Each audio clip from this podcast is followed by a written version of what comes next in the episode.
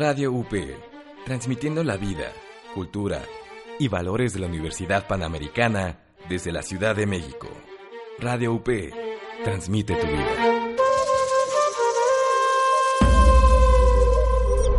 Somos parte de una misma historia. Nuestros caminos fluyen a través de la palabra, en un mismo espacio, fortaleciendo nuestra diversidad mediante el intercambio de ideas, opiniones y conocimientos. Radio UP y el Sistema de Radiodifusoras Culturales Indigenistas de la CDI presenta su programa Encuentros. Encuentros. La voz que llega lejos para acercarse a tus oídos.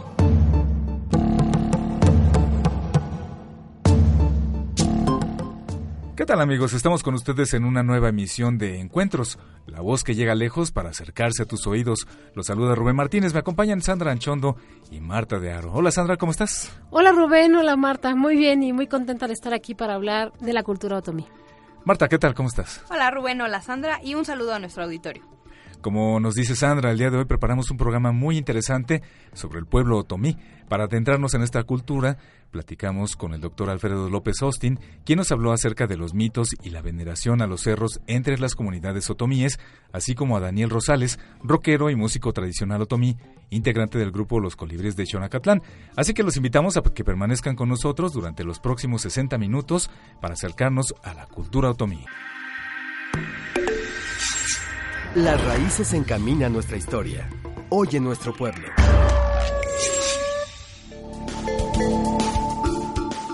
Curiosamente, la palabra otomí no es de origen otomí, sino náhuatl. Los otomí se llaman a sí mismos ñañú en su lengua. Esta palabra ñañú está formada por dos partículas, ña, que significa hablar, y ñu, nariz. Lo podemos entender como aquellos que hablan una lengua nasal, y esta lengua nasal es justamente el otomí. El otomí es una lengua, eh, además de nasal, es una lengua tonal. Esto significa que el significado de las palabras cambia según el tono con que sean dichas. Podemos encontrar cuatro variantes de la lengua otomí. Estas cuatro son la variante del Valle del Mezquital, la occidental, la de la Sierra de Puebla y la de Ixtenco. Actualmente hay aproximadamente 330.000 hablantes de otomí en México. Y otomí, Marta, la palabra otomí, que seguramente nos es más familiar a todos, significa los que caminan cargados de flecha. Por el náhuatl, como tú decías, otocac, el que camina, y mitl, flecha. Este nombre les vino porque en el pasado fueron pueblos cazadores, aunque actualmente sus ocupaciones ya se han diversificado mucho. Una de las ocupaciones que se han mantenido a través del tiempo es la del bordado. Seguramente todos hemos visto estos famosos bordados de Tenango con animales y figuras muy coloridas sobre una manta blanca. Regularmente eh, todas estas prendas que se realizan en estos pueblos, en el pueblo Tomí, pues eh, tienen un valor muy alto y cuando se ofertan, cuando ya nuestros amigos artesanos de la cultura Tomí los ofertan, pues los pueden vender en precios eh, bastante, pues bastante atractivos y bueno, pues ellos a través de este comercio pues obtienen también ingresos para sus familias. Sí, aunque este tipo de bordado de tenango que comentas es muy conocido en nuestro país, lo podemos ver en manteles, en caminos de mesa, en ropa, blusas, eh, no todo el mundo sabe que tiene un origen otomí. Este tipo de bordado nació específicamente en Tenango de Doria, un pueblito de la Sierra de Hidalgo que le da justamente su nombre. Cuenta la leyenda que los primeros bordados de Tenango estuvieron inspirados en pinturas rupestres que se encontraron en la cueva del Cerro Brujo en la Sierra Otomí Tepegua.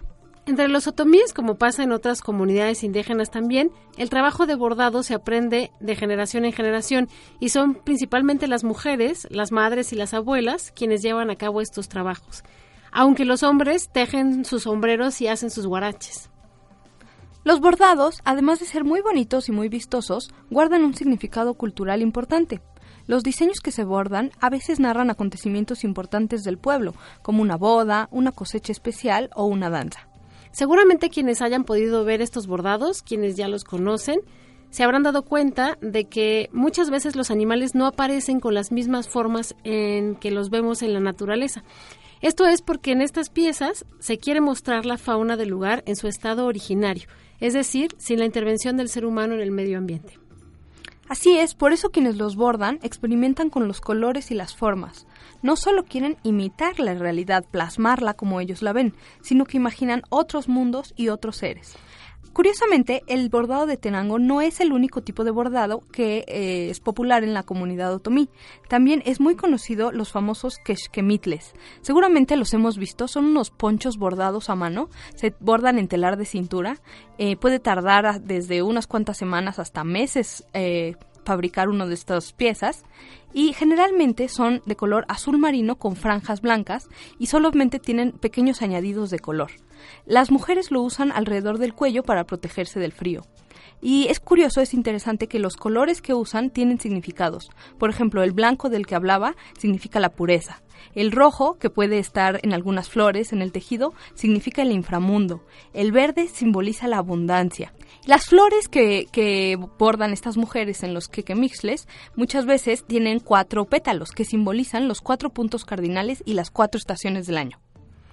Además de esta preciosa labor de bordado que nos cuenta Marta, en las comunidades otomíes también son importantes otros trabajos que tienen que ver con la agricultura y con el comercio, por ejemplo.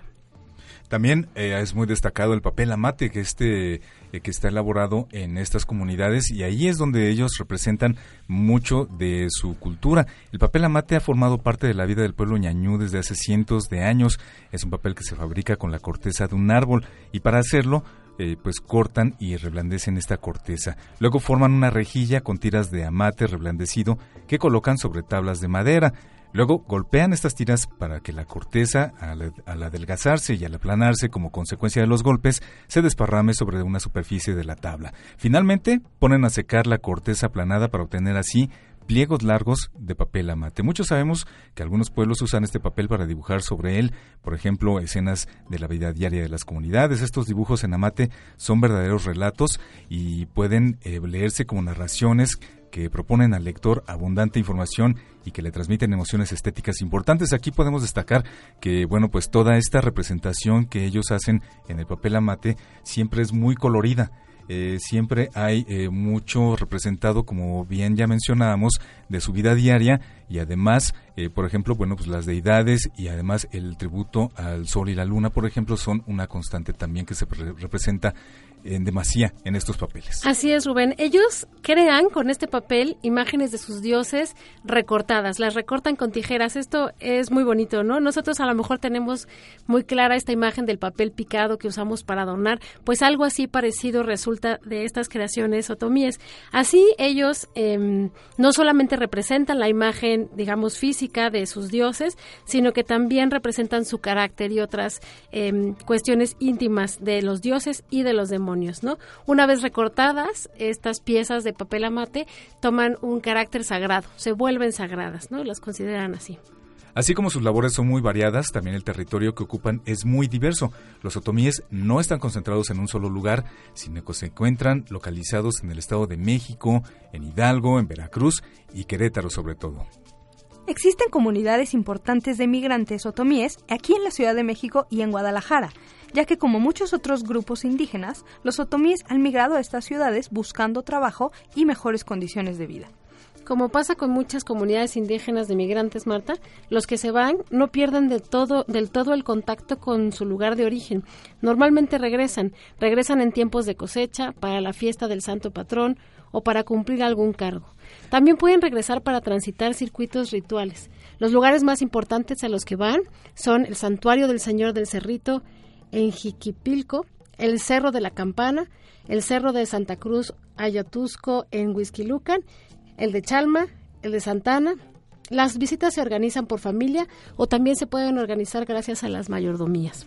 Podríamos decir entonces que realmente el lazo con la comunidad pues nunca se rompe, pues las relaciones familiares y políticas siguen siendo relevantes aún para aquellos que migran. Así es, Rubén. Y además de los lazos de comunidad y de parentesco, otro aspecto que distingue a los otomíes y que sirve, digamos, como un elemento de cohesión social es la idea de compartir todos un mismo origen común. Sí, Sandra, como mencionas, entre las comunidades otomíes del centro de México existen mitos fundacionales que hablan de este origen común. Quizás el más conocido es el que habla acerca del origen de los cerros. Los otomíes cuentan que en el origen sus territorios estaban poblados por gigantes que se quedaron dormidos y se convirtieron en piedras. Estos gigantes de piedra o huemas, como ellos les llaman, son los cerros que hoy conocemos y que muchas comunidades otomíes todavía hoy en día siguen venerando. como territorio sagrado, ¿no? Ellos creen que los montes son entidades vivas que dan bienes a la comunidad. Por ejemplo, son ellos quienes proveen la lluvia, la energía y también gracias a ellos la tierra se puede volver fértil. En general podemos pensar que para ellos eh, la comunidad obtiene todo lo que necesita gracias a estos a estas entidades. Sí, todos los años se organizan fiestas y procesiones hacia estos cerros para venerar su herencia divina, también para pedir favores, que el tiempo sea bueno, que haya lluvias, que el clima les favorezca, y se aprovecha para visitar los santuarios que se han construido en las cimas de estos montes. Los peregrinos que suben a estos cerros sagrados, Marta, les llevan ofrendas. Pueden ser, por ejemplo, flores, música o algunas danzas. Las danzas otomí son sumamente interesantes. Me gustaría platicar rápidamente dos ejemplos. Eh, existe una danza muy conocida que es la danza de las pastoras, en las que las niñas participan por primera vez en las fiestas del pueblo. Esta danza representa el paso de la infancia a la edad adulta, es decir, cuando bailan en las fiestas en el monte, las niñas se vuelven participantes activas del pueblo otomí. Eh, también existen danzas muy eh, populares como la danza de los arcos, la de la pluma, la de los arrieros y la que me gustaría mencionar, la danza de los acataxis. En esta danza, al contrario de las otras, solo participan los hombres y lo hacen con flautas que ellos mismos confeccionan hechas hechas de carrizos y las hacen en las fiestas del santo patrón del pueblo. Sí, muchas otras danzas sirven, como decíamos, de ofrendas para los cerros, ¿no? De esta manera ellos veneran y nutren al territorio y esperan recibir los bienes que les piden em, a los cerros en una lógica de reciprocidad. Hay también otra danza que tiene que ver con el inframundo y en esta, pues días antes de la primavera, eh, los viejos o los abuelos están en el pueblo, eh, comienzan por las tardes, comienzan a tocar eh, tambores. Esto lo hace muy atractivo y a la postre ellos van pidiendo pues al mal o al diablo que está representado en diferentes figuras que se vaya alejando. Posteriormente la danza, ya los otomíes disfrazados de distintos personajes que tienen que ver con el mal, pues eh, son representados en esta danza y posteriormente lo que están pidiendo es precisamente que se aleje y que pues eh, los deje eh, con tranquilidad.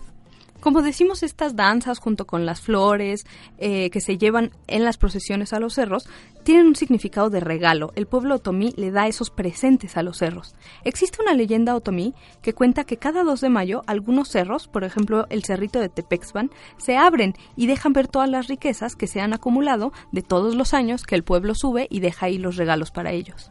Otro de los rituales tradicionales del pueblo tomí es justamente el del temazcal o tinta, como se llama en su lengua, que es una práctica que tuvo su origen en estas comunidades. Así es, entre las comunidades otomís, la práctica del temazcal tiene connotaciones rituales muy interesantes. Para ellos, el temazcal es un lugar de purificación y renacimiento. El diseño del temazcal está construido de manera que el hecho mismo de introducirse en él sea ya una reverencia a la Madre Tierra. Eh, si se pueden imaginar cómo está hecho un temazcal, notarán que la mm, cúpula es tan baja porque te obliga a agacharte mostrando respeto al entrar. Así es, y ya una vez adentro del temazcal todos son iguales. Se sientan en un círculo y nadie puede pararse o ponerse por encima de los otros. También los vapores del temazcal simbolizan la purificación de los que entran en él. Estos vapores es interesante como el pueblo otomí ha ido perfeccionando la técnica para que el temazcal se mantenga caliente. Se meten unas piedras eh, con una temperatura muy alta y se les echa agua para que saquen los vapores que mantienen el temazcal en la temperatura correcta. La limpieza del cuerpo está relacionada con la pureza del alma, por lo que adentro del temazcal es muy común que se medite en silencio para tratar los males emocionales. Uno entra y sale renovado, es como una transformación radical, ¿no? Cuando sales del temazcal, se simboliza un renacimiento como si el temazcal fuera un vientre materno, Rubén. Por eso todos los que entran salen renovados. Sin duda la tradición ceremonial del pueblo tomí es eh, sumamente interesante. Más adelante el doctor Alfredo López Austin nos hablará sobre el papel de los mitos en las comunidades otomíes y la relación de estas narraciones con la veneración a los cerros. Por ahora tenemos que ir a un corte, pero no se vayan, seguimos hablando sobre la cultura otomí en Encuentros, la voz que llega lejos para acercarse a tus oídos.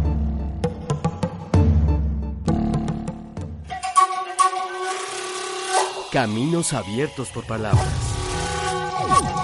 Encuentros.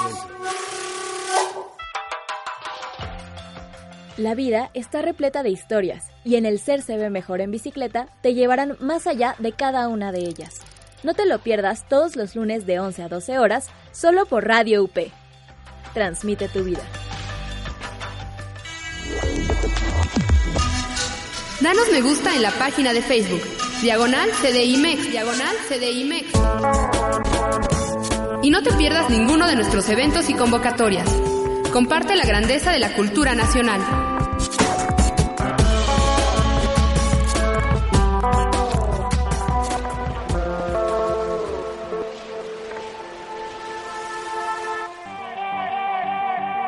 El gobierno de los Estados Unidos mexicanos, a través de la Secretaría de Desarrollo Social, por conducto del Consejo de Premiación del Premio Nacional de la Juventud, convoca a las y los integrantes del Congreso de la Unión, a los congresos de las entidades federativas, a las y los integrantes del Poder Judicial de la Federación, a las dependencias y entidades de la Administración Pública Federal, a las autoridades tradicionales, organizaciones obreras, indígenas, campesinas, populares y empresariales, a las instituciones educativas y a las instituciones y asociaciones de servicio social, a proponer a personas o agrupaciones que tengan los méritos para recibir el Premio Nacional de la Juventud 2017, con las siguientes bases será entregado a jóvenes hombres y mujeres mexicanos cuya edad quede comprendida entre los 12 y 29 años y su conducta o dedicación al trabajo o al estudio cause entusiasmo y admiración entre sus contemporáneos.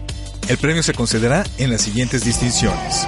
Logro académico, expresiones artísticas y artes populares, compromiso social, fortalecimiento a la cultura indígena, protección al ambiente, genio emprendedor, derechos humanos, capacidad aportación a la cultura política y a la democracia, ciencia y tecnología. La fecha límite para recibir la información será el 5 de mayo de 2017 a las 3 de la tarde. Para mayor información llama a los teléfonos 0155 1500 1300, extensiones 1323 y 1469. También puedes visitar las páginas de la Secretaría de Desarrollo Social en www.gov.mx diagonal y el Instituto Mexicano de la Juventud www.gov.mx diagonal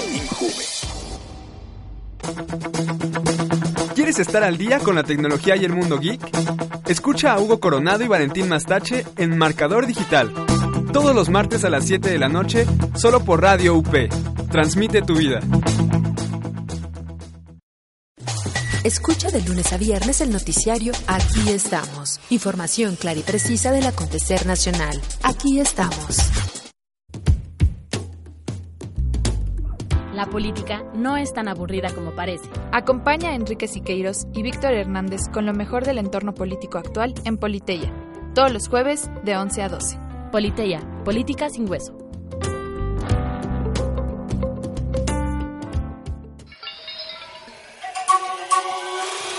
Entrando al camino por la palabra. Encuentro. Escucha, imagina, siente, vive nuestras tradiciones.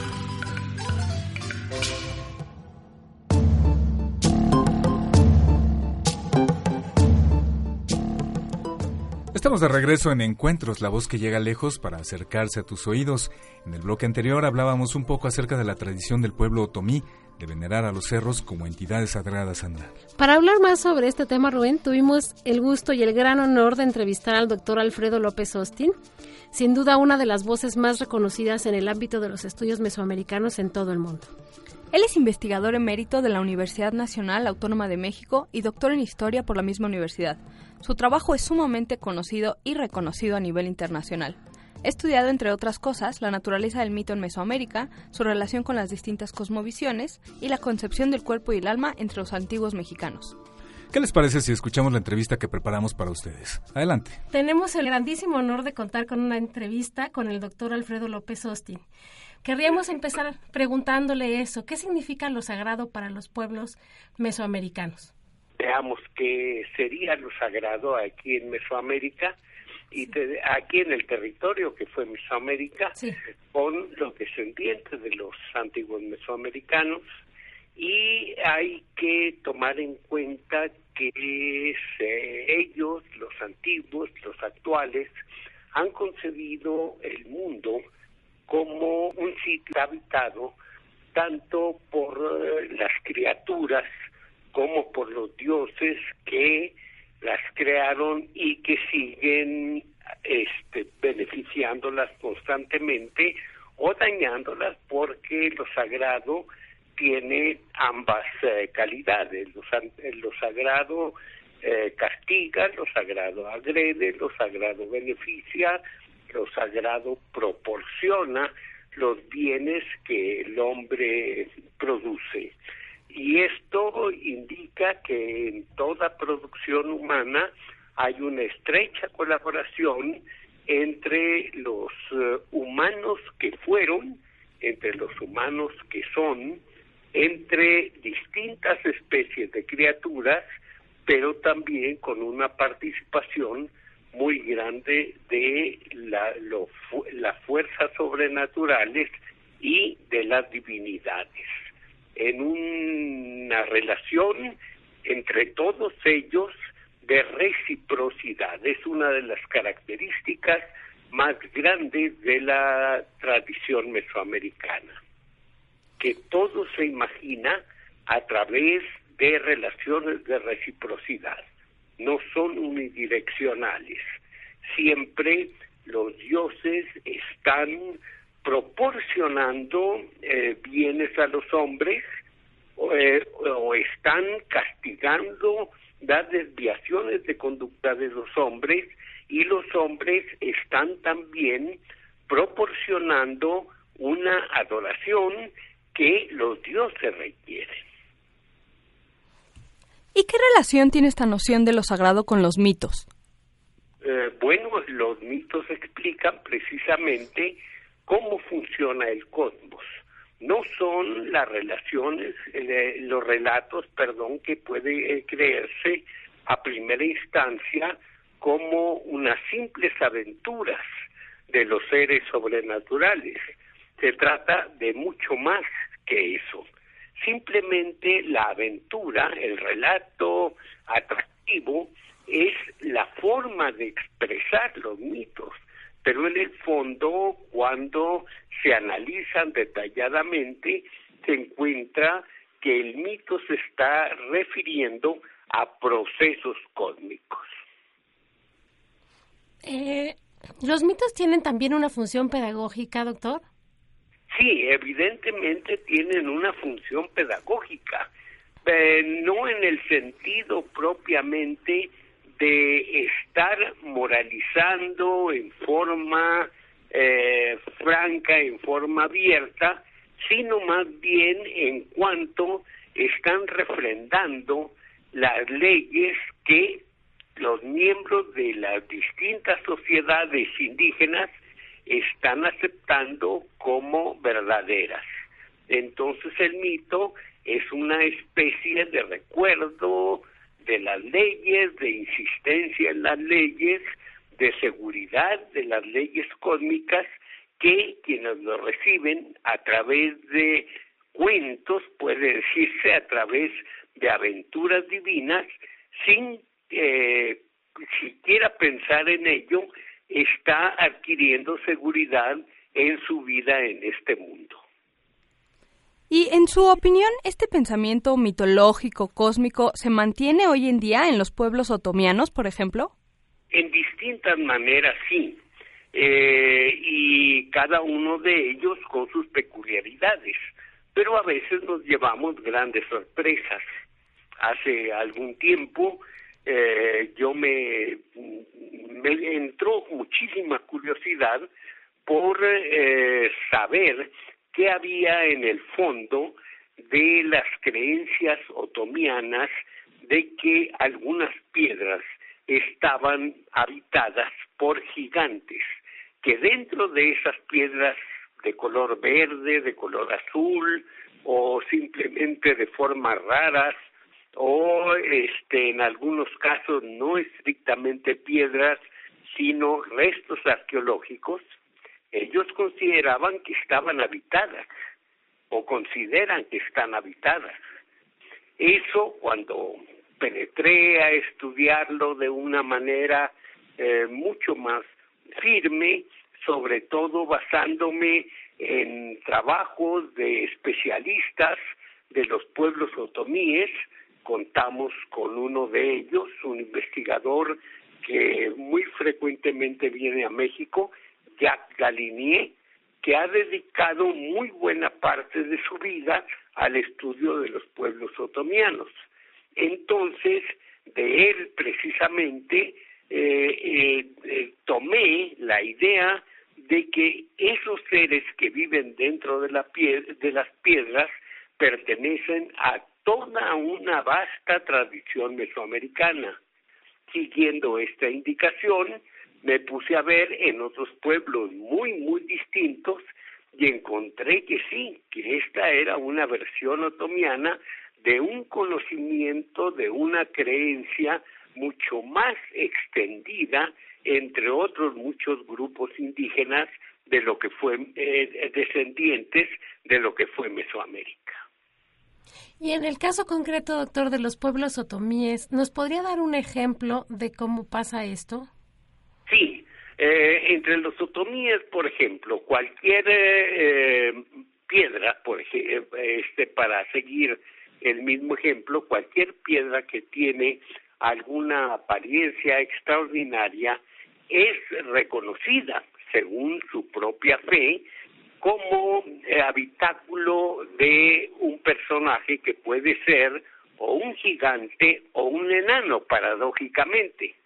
Entonces el otomí la recoge, la lleva a su casa, la atiende como si se tratara de una imagen sagrada, pero una imagen con contenido de divinidad, y entonces puede incluso llevarla en una canasta eh, cada semana a la iglesia a que escuche misa o se le rinde un culto especial en la casa, etcétera. Esto tiene como sentido el que ellos imaginan que el mundo, que este mundo, estuvo poblado originalmente por seres que fueron protocriaturas.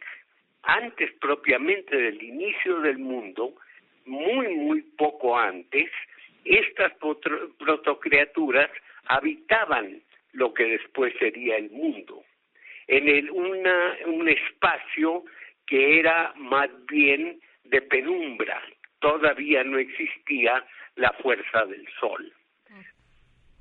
Todo este mundo estaba cubierto por una conducta pecaminosa. Entonces los dioses determinaron enviar el diluvio. El diluvio inundó toda la tierra, acabó con estos seres y ya vino el mundo tal como ahora lo conocemos, con el sol como gobernante. Sin embargo, estos seres no murieron propiamente, quedaron detenidos en el otro tiempo, pero también en este tiempo protegidos de los rayos del sol, precisamente por su cubierta pétrea. Entonces, ellos lo reconocen y les hacen culto porque detrás de cada uno de estos seres existe el poder, el vigor que da vida precisamente a los seres actuales, a las criaturas actuales. ¿Y qué otros pueblos de los que usted estudió comparten esta adoración por las piedras o los cerros? Bueno, de alguna manera, de este pensamiento, este, muchísimos pueblos mesoamericanos. Eh, en otro trabajo que realicé, no estrictamente con otomíes, eh, sino con otros muchos pueblos, incluyendo los otomíes, perdón. Pero en otros muchos pueblos encontré el culto precisamente a un dios que se llama Montezuma, o recibe otros nombres similares, Santos Toma, etcétera. No tiene que eh, imaginarse eh, que esto derive de que sea el rey divinizado. No, simplemente se toma el nombre de este rey o tal vez, eso no lo sabemos, el rey tomó el nombre de este dios y entonces eh, lo ahora se concibe como un ser que eh, efectivamente reinó, pero que cuando llegaron los eh, españoles huyó de este mundo y se refugió en, el mundo subterráneo. Este mundo subterráneo eh, todavía sigue siendo su morada, se encuentra eh, rodeado de un gran lago interior de la Tierra, comunicado con todo el mundo a través de túneles y desde ahí este señor está esperando el día en que pueda resurgir para tomar de nuevo el mando y arrojar del territorio a los extranjeros. Este pensamiento que primero me llamó la atención en eh, pueblos particulares fue también creciendo y creciendo y creciendo al aumentar las investigaciones hasta ver que estaba muy, muy distribuido, no nada más en lo que fue territorio mesoamericano, sino también en el norte de México y en el suroeste de los Estados Unidos. Siguiendo con la investigación, se encuentra uno de que un personaje sumamente, extrañamente parecido se encuentra en otros países, entre ellos países pertenecientes al mundo andino, particularmente Perú. Qué interesante, doctor. En el caso de los pueblos otomíes, em, su relación con las piedras y con los cerros es particularmente importante. Queríamos preguntarle qué significa entonces el territorio para ellos. El territorio, como para todos los pueblos eh, indígenas, es no nada más aquel comprendido en la tierra que está titulada como, eh, como propiedad eh, de los hombres. Esto en el pensamiento indígena, cuando menos en el antiguo pensamiento indígena, es algo totalmente absurdo. Eh, la tierra realmente lo que puede hacerse con ella es beneficiarse con sus frutos, pero no convertirla en un objeto de propiedad tal como otros pueblos basados principalmente en el derecho romano la conciben. Entonces, no hay que confundir el término tierra y territorio. Territorio se refiere a algo mucho más profundo. Es algo que tiene no nada más el valor económico o el valor productivo, sino aquel espacio en, los, en el que los hombres pueden desarrollarse plenamente en todos sentidos.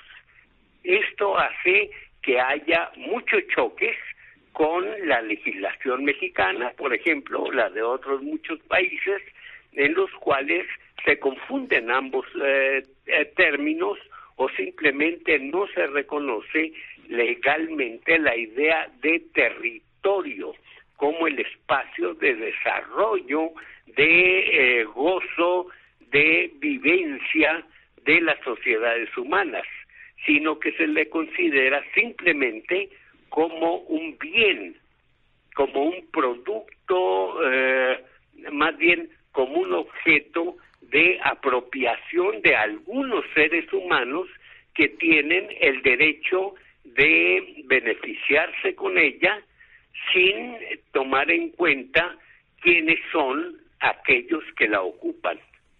Entonces, esta idea eh, tan eh, diferente eh, no es reconocida. La idea de territorio no es reconocida con todos los pueblos que derivan de alguna manera su legislación de la tradición romana. Claro, y esta comprensión del territorio explicaría por qué, eh, por ejemplo, los pueblos otomianos veneran ciertos lugares o consideran sagrados los cerros. Exactamente, consideran sagrados los mismos lugares en que ahora, de acuerdo con la otra noción de lo que es la tierra y los derechos de la tierra, se eh, les concede, por ejemplo, a compañías eh, transnacionales que explotan, envenenan, arruinan el territorio por la explotación minera. Entonces, esto va en contra de las ideas indígenas de la sacralidad del territorio. Y es una lucha constante basado en una ley que solamente conviene a unos cuantos y que no toma en cuenta el pensamiento, el sentimiento, los intereses económicos, los intereses más allá de lo económicos de una mayoría grande de la población nacional. Y me refiero a una mayoría grande porque no me refiero aquí simplemente a los indígenas, sino a todos los habitantes del país. Doctor, le agradecemos muchísimo esta entrevista. No hay de qué. Agradecemos mucho al doctor Alfredo López Austin por habernos compartido una pequeña muestra de todo su conocimiento sobre el mundo indígena, además de darnos su opinión sobre las tradiciones y la situación actual de los pueblos otomíes. Todo lo que dijo el doctor López Austin me parece profundamente interesante, pero me gustaría ahora rescatar esto que nos explicó sobre la función de lo sagrado y cómo existe un concepto importante de reciprocidad entre el mundo divino y el mundo humano. Un ejemplo de esto podría ser justo lo que mencionábamos en el bloque anterior sobre cómo las comunidades otorgan regalos a los cerros esperando obtener de ellos lluvias y buenas cosechas. Así es, Sandra. También es muy interesante el concepto de mito para comprender algunas vivencias actuales del pueblo otomí, particularmente su relación con los elementos naturales como las piedras o el territorio en general. Hay que también resaltar eh, la distinción que nos señalaba entre la tierra y el territorio y cómo es que para el pueblo otomí el territorio tiene que ver con una historia común y con el reconocimiento de lo sagrado dentro del mundo terrenal. Y también el hecho, Rubén, de que compartan ciertos mitos y dioses con otros pueblos, pero aunque los compartan con ellos, cada comunidad eh, haya interpretado su historia de manera particular para ir formando una identidad propia. Sin duda, todos estos conceptos y datos nos dejan a todos con ganas de conocer más a fondo la cultura otomí, así que los invitamos de nueva cuenta a adentrarse y conocer más acerca de esta cultura. Es momento de ir a un corte, no se vayan. Seguiremos hablando de la cultura otomí aquí en Encuentros, la voz que llega lejos para acercarse a tus oídos.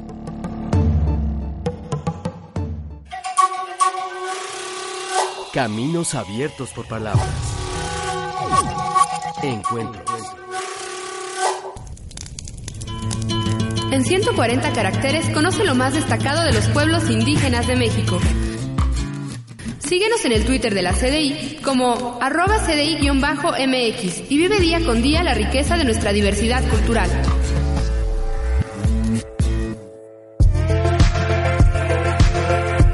Escucha Wrap It Up, el lado indie del cine. Todos los viernes de 4 a 5 de la tarde. Solo por Radio UP. Transmite tu vida.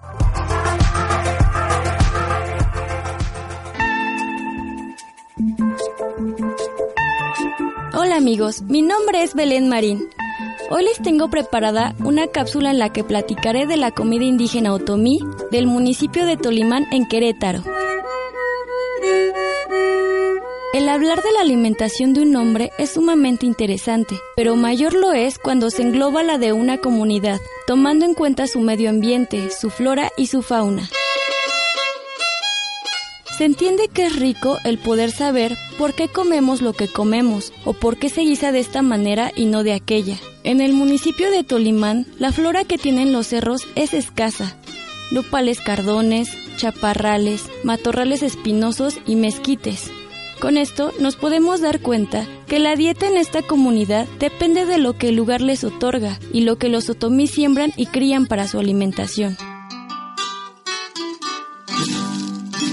La alimentación habitual de los otomís la integran los garbanzos, el queso, el cerdo, maíz, frijoles, azúcar, el chile, la papa, el nopal y la leche. Para ellos, el alimento es sagrado y dentro de su cosmovisión está establecido que el maíz, que es base de la alimentación, no se puede barrer, pisar o acostarse sobre él. Merece respeto. El frijol tiene la misma importancia que el maíz, pues para ellos una familia que tiene maíz y frijol es una familia llena de bendiciones. En primer lugar tenemos al chile, que es el compañero de las comidas el principal sobre la mesa, y lo es puesto que tiene una identificación personal de altanero y orgulloso. Dicen los otomís que el chile mismo se reconoce como el más importante, que sin él la comida no sabe.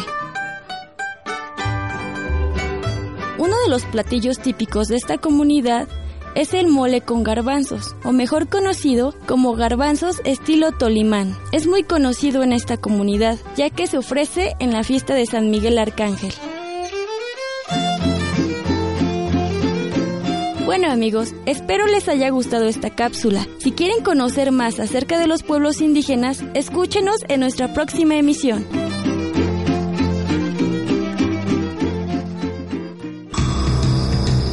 Entra a SoundCloud y disfruta de los sonidos de nuestra cultura.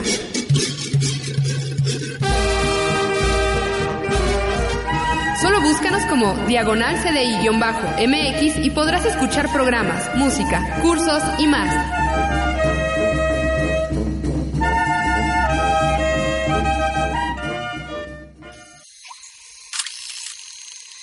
Te pierdas, todos los miércoles a las 11 de la mañana, Imagen Líquida, el espacio de diálogo que lleva la fotografía a tus oídos, con Oscar Colorado y Ulises Castellanos.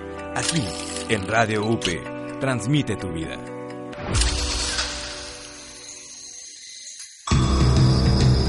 Entra a SoundCloud y disfruta de los sonidos de nuestra cultura.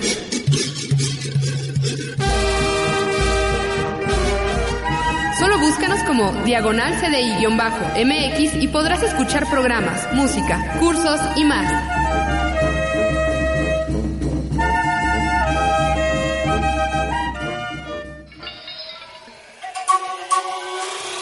Entrando al camino por la palabra.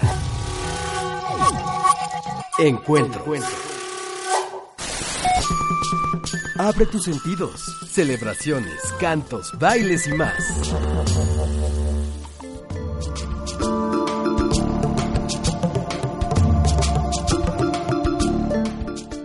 Estamos de regreso en Encuentros, la voz que llega lejos para acercarse a tus oídos. El día de hoy hablamos de la cultura otomí, Sandra. Para platicarnos un poco acerca de la música que se hace actualmente en estas comunidades, Rubén, tenemos una entrevista con Daniel Rosales, quien además de ser un músico tradicional otomí, es también un impulsor del rock en su lengua. Vamos a escuchar la entrevista que preparamos con Daniel. Continuamos en Encuentros, la voz que llega lejos para acercarse a tus oídos. Y esta tarde continuamos con la entrevista que tenemos con Daniel Rosales Galicia. Él es un músico del Estado de México que participa en dos agrupaciones. La primera son los colibríes de Xonacatlán, que ellos hacen música tradicional. Sin embargo, Daniel ahora trae un proyecto entre manos que es de rock otomí. Es un proyecto nuevo y del cual nos va a platicar a continuación. Daniel, ¿de dónde eres originario, Daniel? Del municipio de Xonacatlán, Estado de México. Oye, Sí. me cuentan que eres músico de los colibríes de Xonacatlán. ¿Correcto? ¿Qué instrumento tocas ahí en los colibríes? Uh, toco varios, toco el- la guitarra, el requinto, el banjo y canto. ¿De dónde viene esta afición por la música, Daniel? Bueno, pues me cuentan que probablemente sea pues de familia porque mi abuelo tocaba la armónica y el, el papá de mi abuelo, mi bisabuelo, él tocaba el banjo, pero de ahí eh, en adelante pues en la familia se perdió la tradición musical hasta que la retomé yo hace 15 años. ¿Cuántos años tienes actualmente, Daniel? 36 años, sí. ¿Y desde cuándo tocas instrumentos? A las 19 empecé formalmente. O sea que prácticamente la mitad de tu vida llevas tocando instrumentos. Así es. ¿Y cuál fue el primer instrumento entonces que empezaste a tocar? La guitarra, comencé por la guitarra. Bueno, de hecho empezamos con el proyecto de Colibríes de hace 15 años y de ahí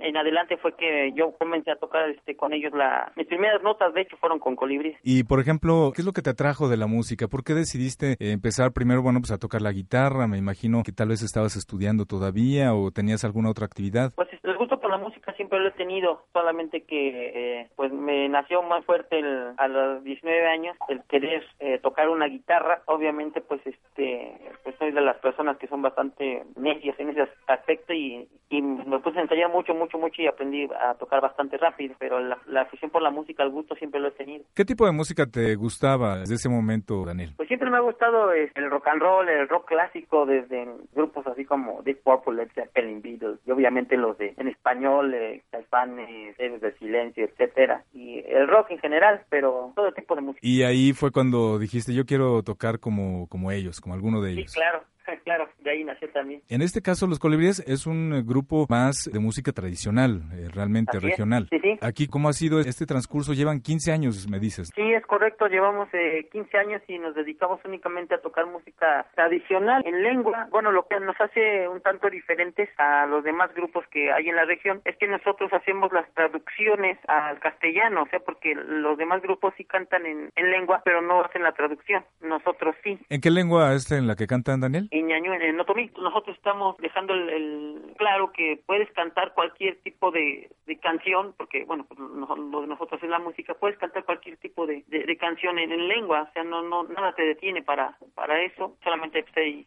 hay que hacer el trabajo de traducción. Esta parte, por ejemplo, de tener 15 años tocando, ¿hasta dónde los ha llevado, Daniel? ¿Por dónde los ha llevado la música de Los Colibríes? Eh, bueno, pues realmente nos ha dado muchas satisfacciones en ese área, pues hemos tenido oportunidad de mostrar nuestro trabajo como colibríes en el Festival Internacional de Chihuahua, se llama Omawari, en Zacatecas, hemos estado en el Festival Santa Lucía en, en Monterrey, en varias partes del país, somos músicos también del Ballet Folclórico del Estado de México y tocamos piezas otomíes. Y con el Ballet Folclórico del Estado de México hemos hecho giras internacionales, hemos estado en Israel, en Italia, en España, en Chile, Colombia, China, Perú. Oye, pues eh, 15 años muy fructíferos en realidad, ¿eh? ¿Quiénes forman Los Colibríes? ¿Quiénes forman la banda? Los colibríes en Acatlán están integrados por el señor Esteban Bernal Flores, que es el director del grupo. El muchacho que toca el violín se llama Alejandro Hernández. El muchacho que toca el bajo se llama Martín Romero. Y un servidor, Daniel Rosales.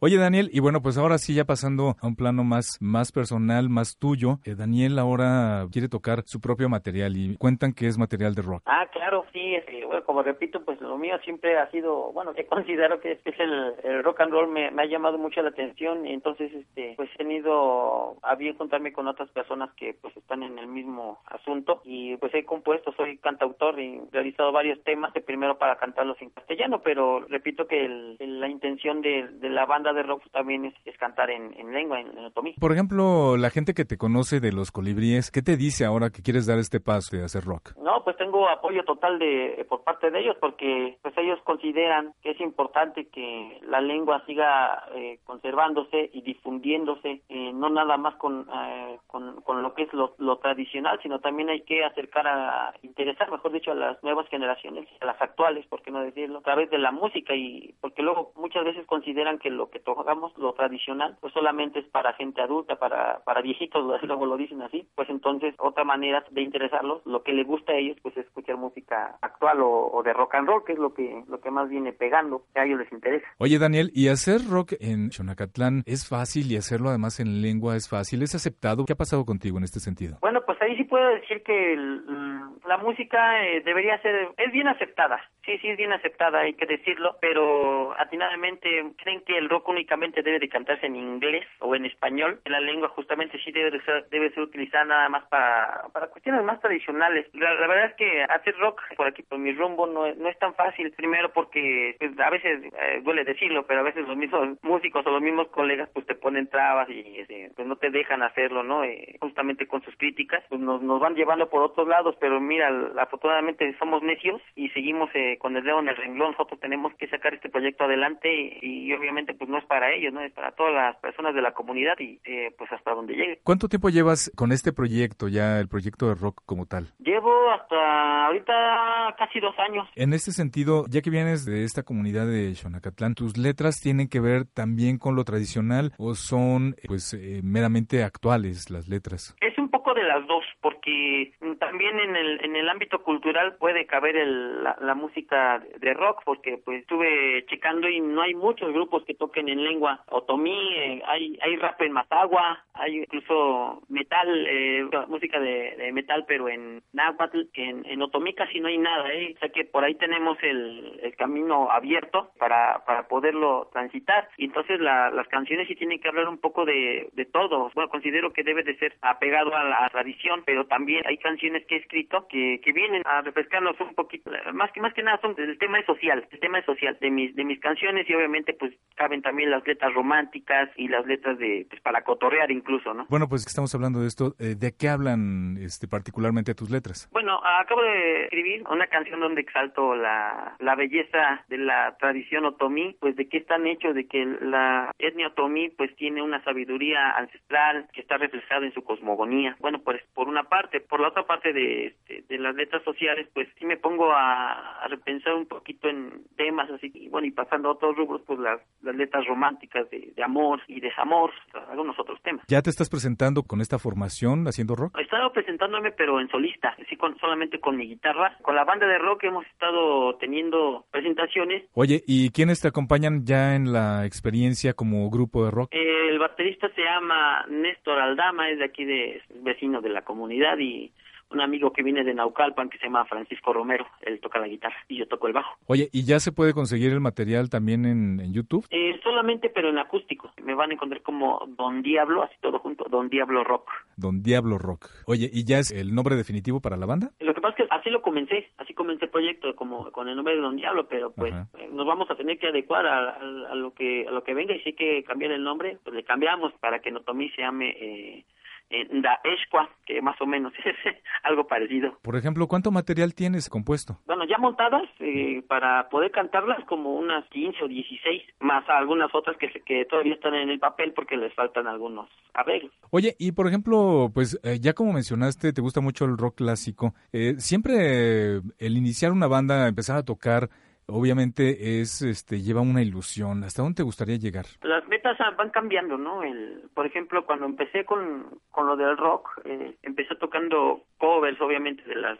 de, de las bandas que, que cité y algunas otras, pues para, primeramente era para cotorrear con los amigos, ¿no? Para para ir a algunas fiestas y luego ya se la meta cambió ya ya este queremos ir a tocar a, en algunos foros culturales ya lo logramos ahora vamos vamos este por pues por tocadas ya más eh, masivas incluso hemos entrado en carteles donde donde se presentan grupos como Tex Tex y ahí eh, hasta ahí nos hemos mantenido no en, en ese tipo de, foros a lo mejor no con grupos tan grandes pero pero dentro de ese ese género como de nos, nos nosotros vamos tocando como en, en los de rock urbano y de ahí pues para adelante lo que lo que venga o sea porque siempre hay una meta por alcanzar siempre hay una meta que cumple y, y otra por alcanzar y por ejemplo ya en este sentido a futuro tú, tú has pensado has eh, o tienes calculado continuar escribiendo acerca de las tradiciones de tu región, no sé, seguirle dando pues importancia o difusión también a cosas que te parecen importantes de, de la cultura otomí? Sí, claro, de hecho el, lo, lo, que no tengo es pensado es dejar de hacerlo, o sea, el, el asunto de que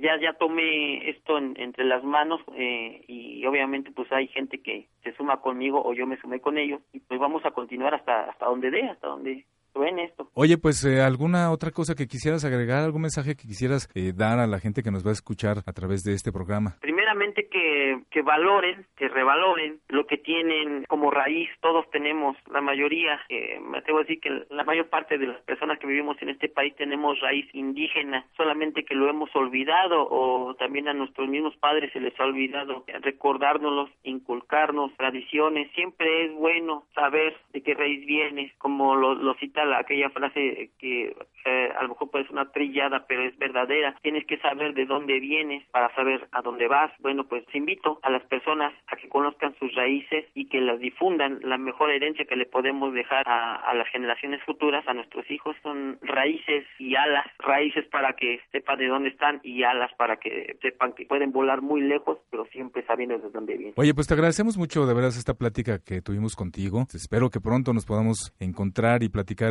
personalmente y conocer más de tu música. Bueno, pues yo les agradezco a ustedes el espacio. Le agradecemos muchísimo a Daniel Rosales Galicia por esta oportunidad de platicar y de que pues nos dejara conocer eh, parte de su material de los colibríes de Chonacatlán y por supuesto de este rock otomí. Continuamos en Encuentros, la voz que llega lejos para acercarse a tus oídos.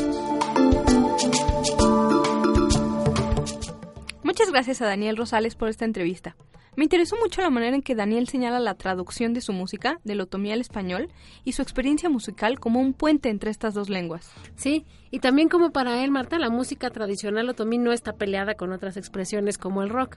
Lo que Daniel quiere es expresarse como músico ñañú y es capaz de hacerlo con distintos estilos. Además es un ejemplo claro de cómo la música puede unir generaciones, pues como él bien lo señala, los jóvenes son más receptivos a la música de rock, pero esto puede abrirles camino a escuchar otro tipo de música más tradicional. Sí, no sé qué opinen ustedes, pero es interesante cómo para Daniel la falta de música moderna en Otomí no es un obstáculo para explotar su talento, sino al contrario, es una oportunidad para explorar caminos que no han sido muy transitados. Y su música es tan variada que sin duda le puede gustar a todo tipo de público. Así es amigos, agradecemos de nueva cuenta a Daniel por habernos regalado unos minutos de su tiempo para poder platicar sobre su música. Llegó el momento de despedirnos de esta emisión de Encuentros, la voz que llega lejos para acercarse a tus oídos. Agradecemos a nuestro auditorio por habernos acompañado el día de hoy. Muchas gracias, Sandra. Muchas gracias, Rubén. Gracias, Marta. Gracias también a quienes nos escucharon. Y sobre todo, muchísimas gracias al doctor Alfredo López Austin y a Daniel por ayudarnos a hacer posible este programa. Gracias, Marta. Gracias, Rubén. Gracias, Sandra. Muchas gracias a nuestro auditorio y nos escuchamos la próxima emisión. Los esperamos a todos en la próxima emisión de Encuentros, la voz que llega lejos para acercarse a tus oídos.